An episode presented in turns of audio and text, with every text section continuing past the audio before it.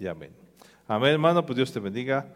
Te decía que bueno que estás aquí esta mañana. También aquellos que nos visitan vía internet, Dios te bendiga. Bienvenido esta mañana. Bien, eh, pues viendo hace un momento lo que compartía Martín, Dios tiene muchas maneras de bendecirnos. Yo lo veía, hay muchas formas, eh, hay muchos accesos que tenemos hacia Dios para que Él eh, derrame su bendición sobre nosotros.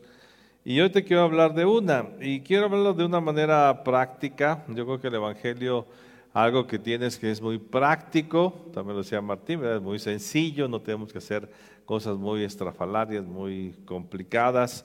Todo tiene que ver con nuestra actitud, todo tiene que ver con nuestra forma de ser, pero es algo que podemos hacer. Humanamente la bendición de Dios no está inalcanzable, no está alcanzable a nosotros. Dios ha puesto todas estas bendiciones para que las podamos alcanzar de manera práctica y de manera humana y sencilla. Bueno, eh, a veces en la vida se ponen las cosas difíciles, muy complicadas es cuando ya pues, lo intentamos todo. De repente hay momentos en que pues dijimos, ya puse todas mis fuerzas, toda mi energía, toda mi concentración, he dedicado mucho tiempo a este asunto y no se resuelve, eh, ya está fuera de mis manos, por más que hago cosas y le pongo, pues las cosas siguen igual y pareciera que a veces hasta se empeoran. Y nos encontramos en esas situaciones pues muy difíciles. Y realmente lo que requerimos es un milagro, algo que Dios haga. Decimos, Señor, ya, ya no puedo más, yo no puedo hacer algo más, sino espero que tú me hagas un milagro.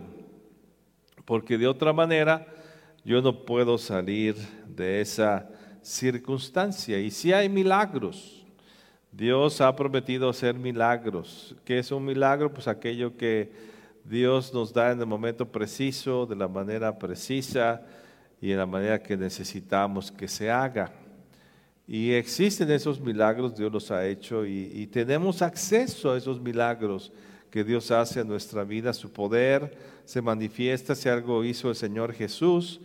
Precisamente fue venir a la tierra y hacer milagros por la gente. Y cuando la gente ya no podía, se encontraba en estas circunstancias, pues ahí estaba el milagro de parte de Dios para que la gente saliera adelante. Y quiero contarte la historia de un ciego, precisamente bajo estas circunstancias. Lo, habla la escritura, el ciego Bartimeo. Un hombre, pues imagínate, ciego. Qué difícil es la vida y más en ese tiempo, tal vez ahora hay accesos, este, vemos que la sociedad se preocupa más por, esta, por gente discapacitada y aún así tienen una, hemos visto reportajes con grandes problemas. Pues imagínate, un ciego en ese tiempo. ¿Qué podía esperar ese ciego? ¿Cómo se encontraba? Pues en las circunstancias más caóticas, pidiendo limosna, ahí en el camino, a ver quién le daba algo y de eso que se le daba, pues lo que pudiera hacer con esos recursos, no podía hacer mucho, no podía trabajar porque no podía ver, no podía pues, hacer muchas cosas, la gente a lo mejor lo despreciaba, se sentía solo por esa circunstancia de su ceguera y pues así era su vida, ciego. ¿Y qué podía hacer en ese tiempo? No había hospitales donde pudiera ir para ver si había mejoría para su ceguera no había medicamentos para su ceguera, simplemente tenía que aceptar una circunstancia que él no podía resolver, por mucho que él hiciera, por mucho que él se esforzara por ver, pues no podía ver, por mucho que se concentrara, o como decía Martín, con eso de las declaraciones, por mucho que declarara que podía ver, pues no podía ver, o sea, su circunstancia era caótica y él solamente, pues podía resolver su vida a través de un milagro. Y entonces, por ahí pasaba el Señor Jesús. Y él había escuchado que Jesús hacía milagros, que Jesús había sanado a muchos ciegos, así como él, que Jesús había sanado a muchos enfermos, pero a muchos ciegos, ya había este, el testimonio de muchos ciegos que habían sido sanados y pasa por ahí y pues otra vez, las circunstancias no, no le favorecen mucho, pues no puede ver, no tiene amigos que lo lleven hacia Jesús, se ve que era un hombre solo, que había sido despreciado ya por toda la sociedad. Y él que hace, pues llamar la atención, dice, yo es mi oportunidad, no voy a dejarla, yo voy por Jesús, Él tiene un milagro para mí. Vamos a Marcos capítulo 10, verso 46, y aquí nos platica esta historia, Marcos 10, 46, y eso nos platica el evangelista acerca de este milagro. Dice, entonces vinieron a Jericó, y al salir de Jericó, él y sus discípulos y una gran multitud, Bartimeo el ciego, hijo de Timeo, estaba sentado junto al camino mendigando. Esa era su vida, para ver qué le daba la gente, lo que la gente se podía tener misericordia de las monedas y de eso vivía, de mendigar. Y entonces dice, y oyendo que era Jesús Nazareno, comenzó a dar voces y a decir, Jesús, hijo de David, ten misericordia de mí. Y muchos le reprendían para que se callase, pero él clamaba mucho más. Hijo de David, ten misericordia de mí. Imagínate todavía qué circunstancias, ¿no? Está Jesús, pues todo el mundo quiere ver a Jesús y, y él es menospreciado, está a un lado del camino y él empieza a gritar a Jesús y dice, oye, cállate, no hagas escándalo. ¿Qué hubieras hecho tú? Ay, bueno, sí, está bien, me callo. Ay, a ver si, si, si Jesús a veces de casualidad. Él dijo, no, yo no pierdo mi oportunidad. Yo voy a ver a Jesús pase lo que pase.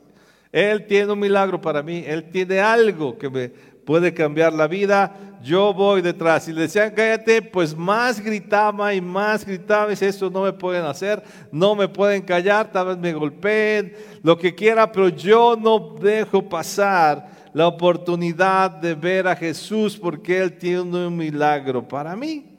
Y siguió gritando.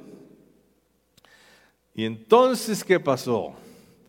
Tanto gritó que dice que Jesús lo escuchó. Era importante, el que quería que le fuera, porque él quería que fuera escuchado. Dice entonces Jesús deteniéndose, mandó llamarle.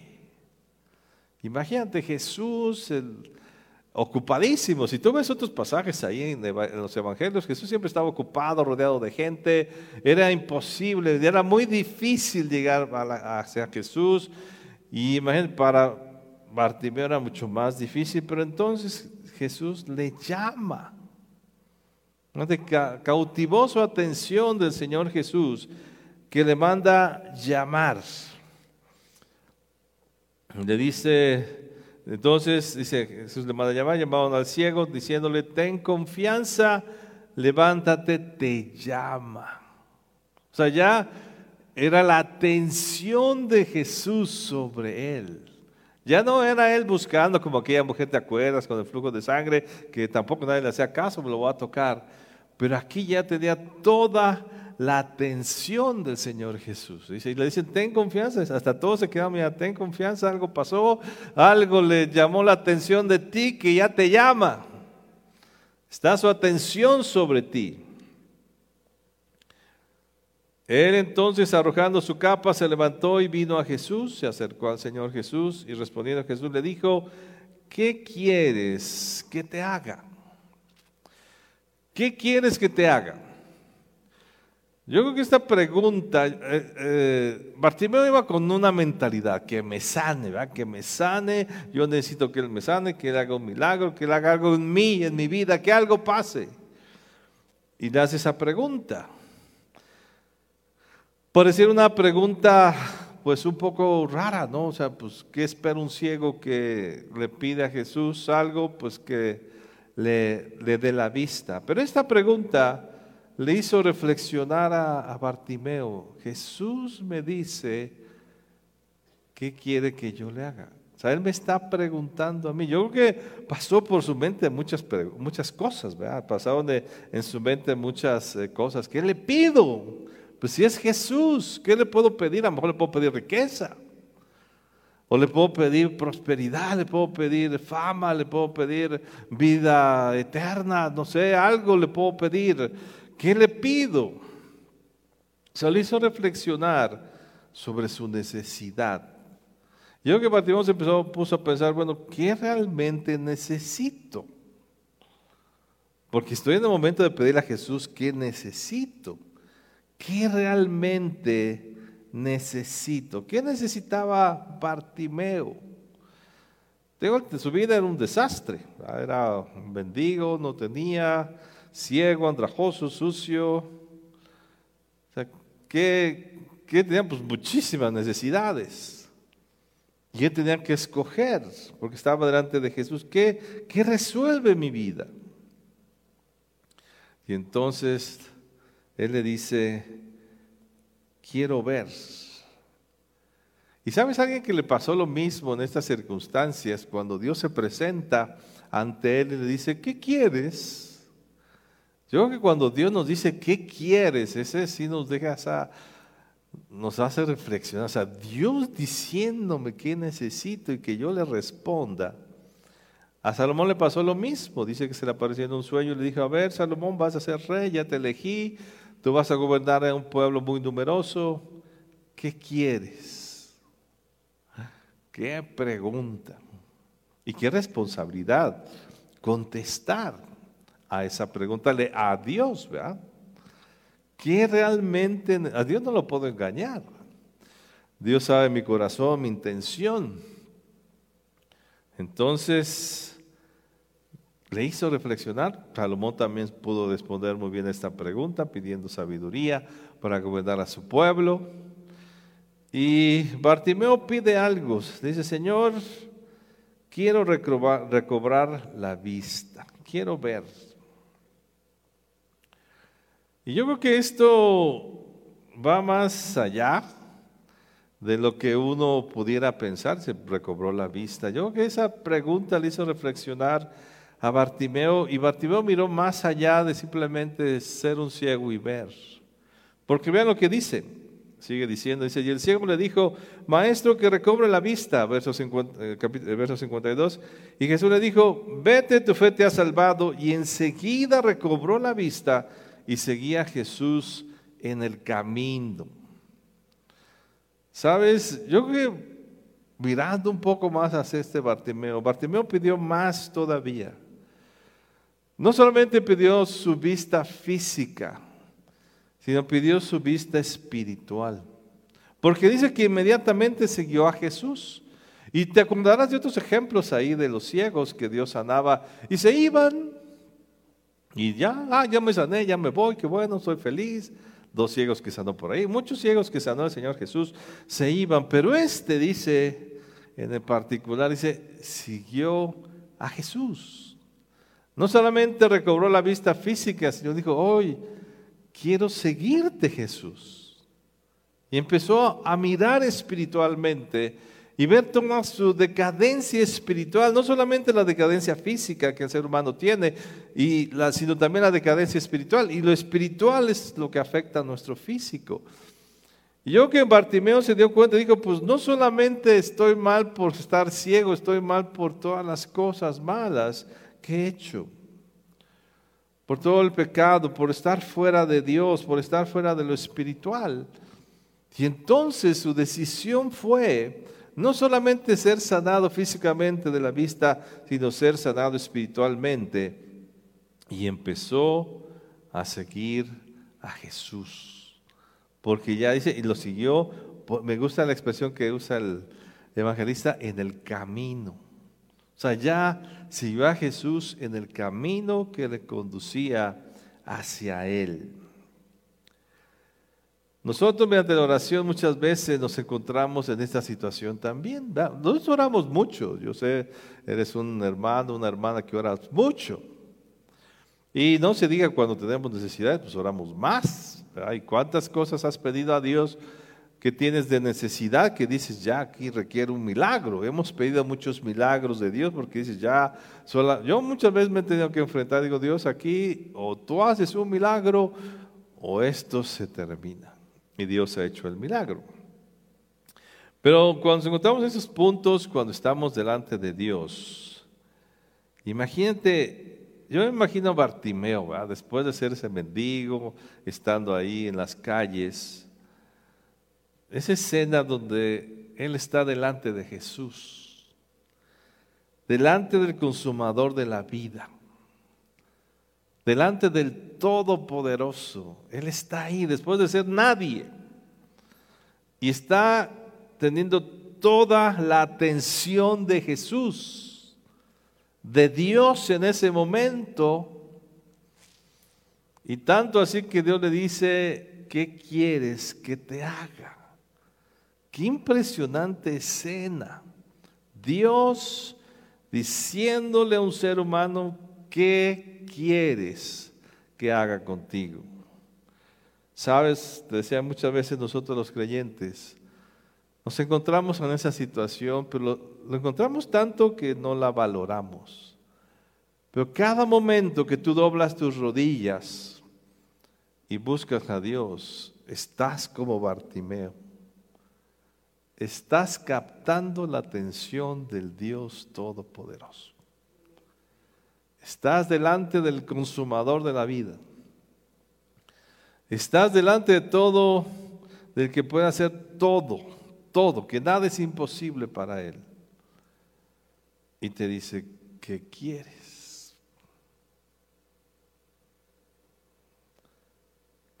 ¿Qué le respondemos nosotros a Dios? ¿Qué respondemos cuando Dios nos dice, ¿qué quieres? Inmediatamente tengo que pasar muchas cosas, ¿verdad? Si, Dios se te presentara y te dijera que sí lo hace, físicamente, espiritualmente lo hace, pero a veces una imagen como tal de Bartimeo, pero cuando Dios te dice, ¿qué quieres?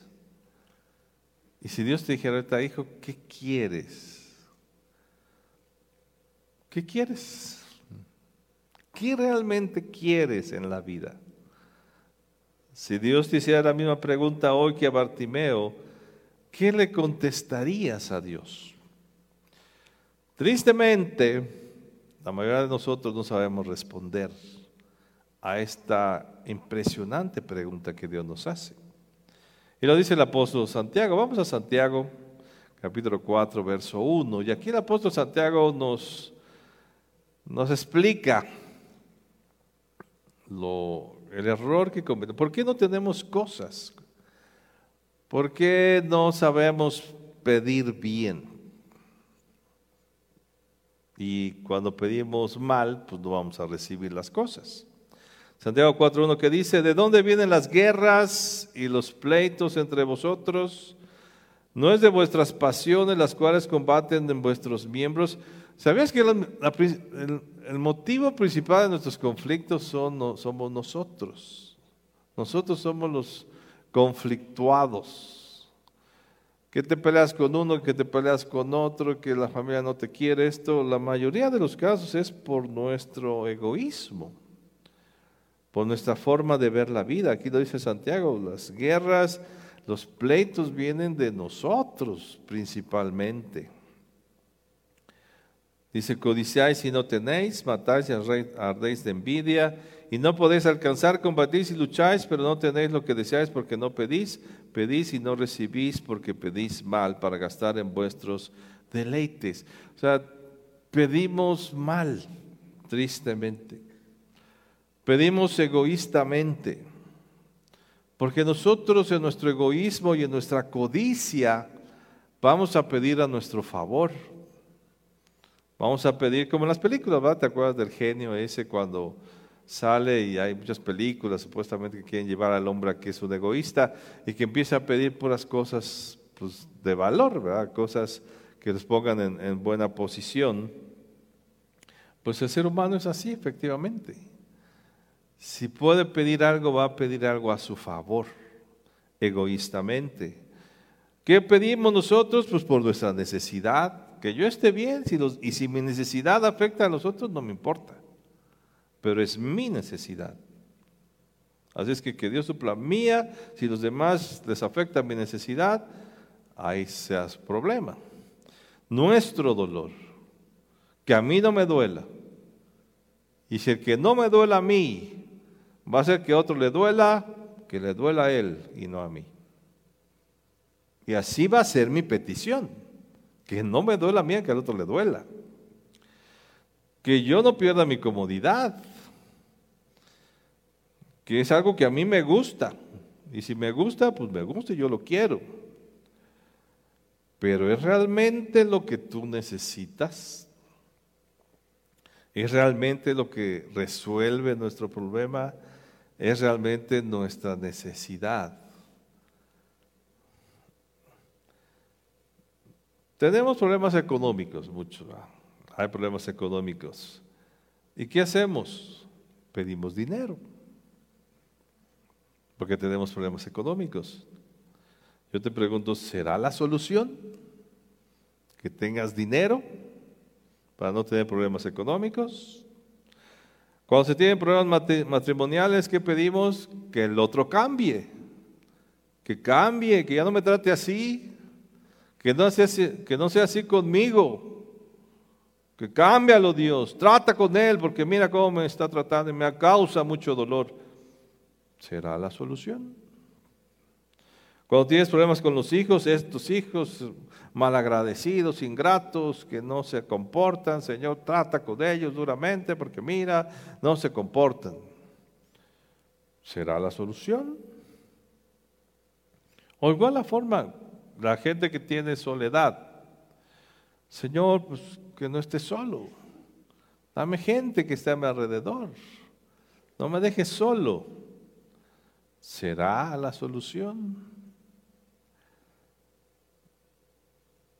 O cualquier otro tipo de problema.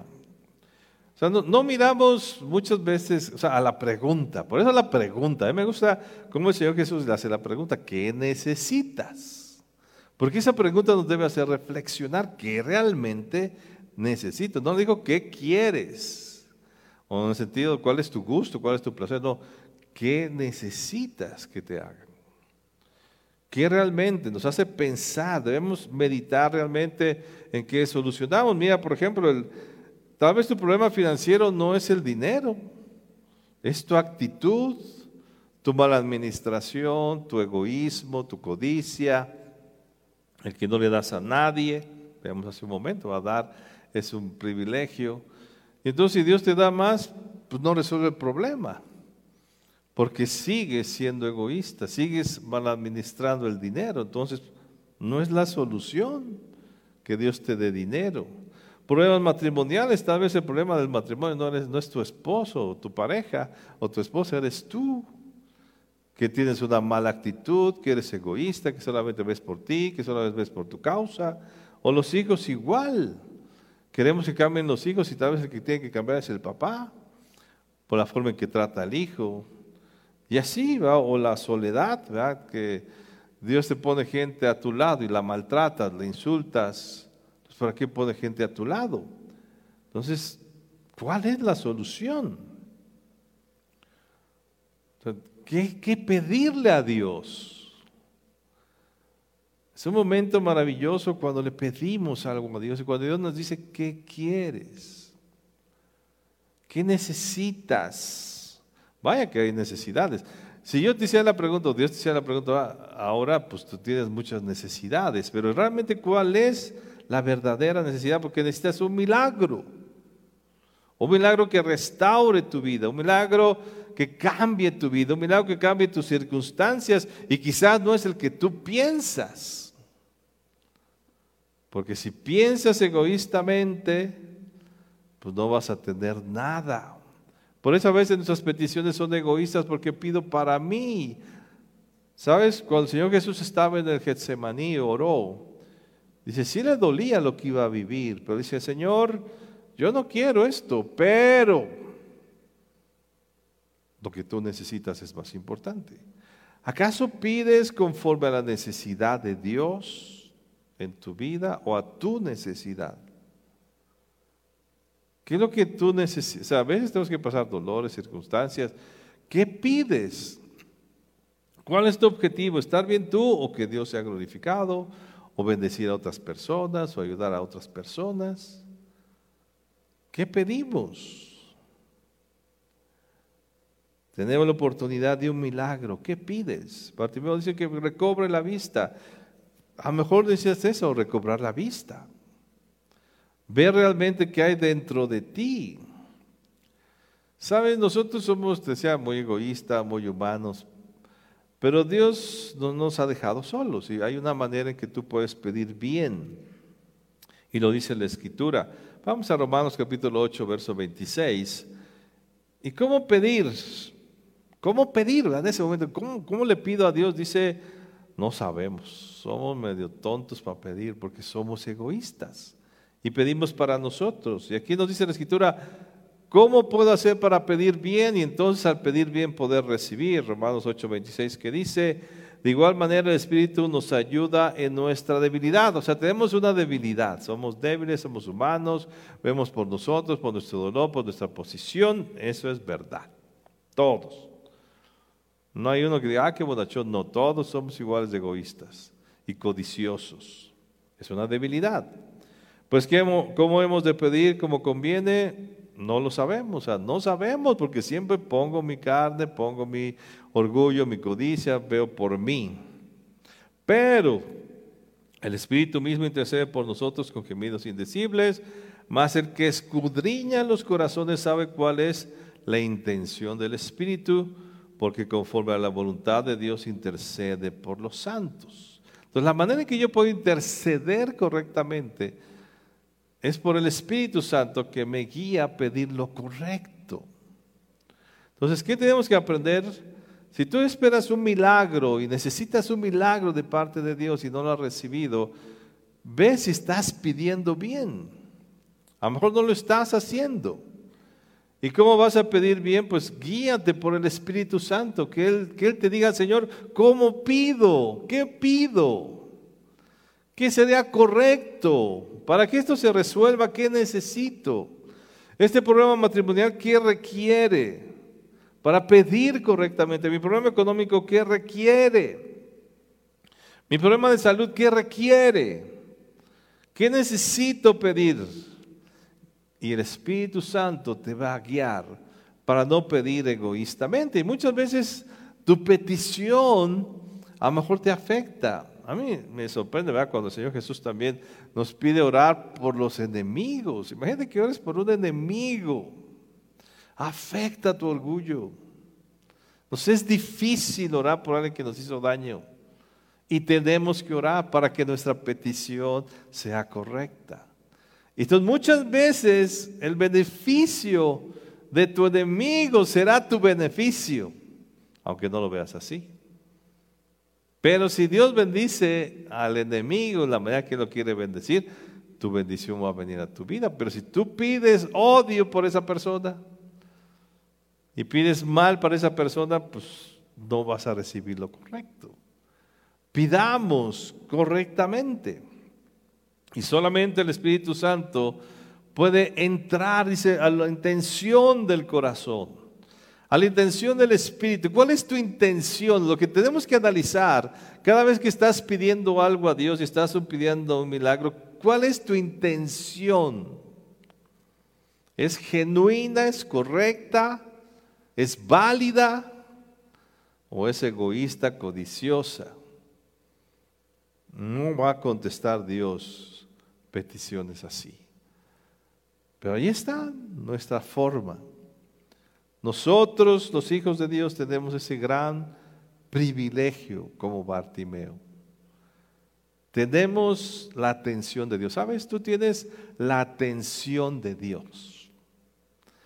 Cada vez que tú decides orarle al Padre, Él captas, capta su atención. Sí, Padre, quiero orar. Sí, dime. ¿Qué necesitas? Y te va a decir Dios, ¿qué necesitas? Pero ¿cuál será nuestra respuesta? ¿Una respuesta correcta? ¿Una respuesta egoísta? Tienes al Espíritu Santo que te guíe. Yo te diría, está tu milagro, por supuesto. Dios quiere hacer el milagro que requiere tu vida. Si lo necesitas, si necesitas un buen cambio, Dios quiere hacer ese cambio en tu vida. Si no lo has recibido, lo más probable es que estás pidiendo mal.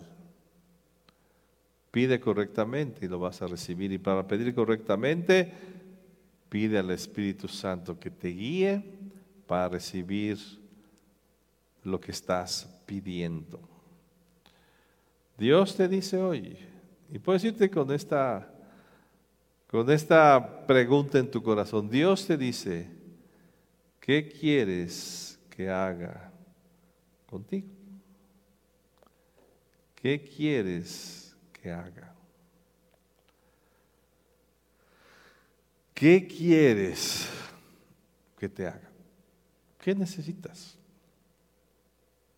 Dios espera una respuesta. Espero, busques primero al Espíritu Santo para contestar esta, esta pregunta. Amén. Y crea tu rostro un momento. Oremos. Sabes que este tema, cierra tus ojos un momento. Es un tema que nos muestra el amor de Dios sobre su pueblo, sobre la gente.